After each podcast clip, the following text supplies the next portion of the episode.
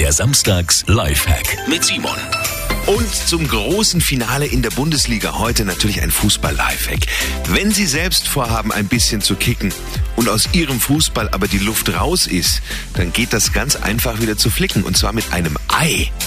Ja, das Ei in einer Schüssel aufschlagen und dann nur das Eiweiß in so eine kleine Spritze aufziehen, es danach vorsichtig durch das Ventil am Fußball in den Ball injizieren.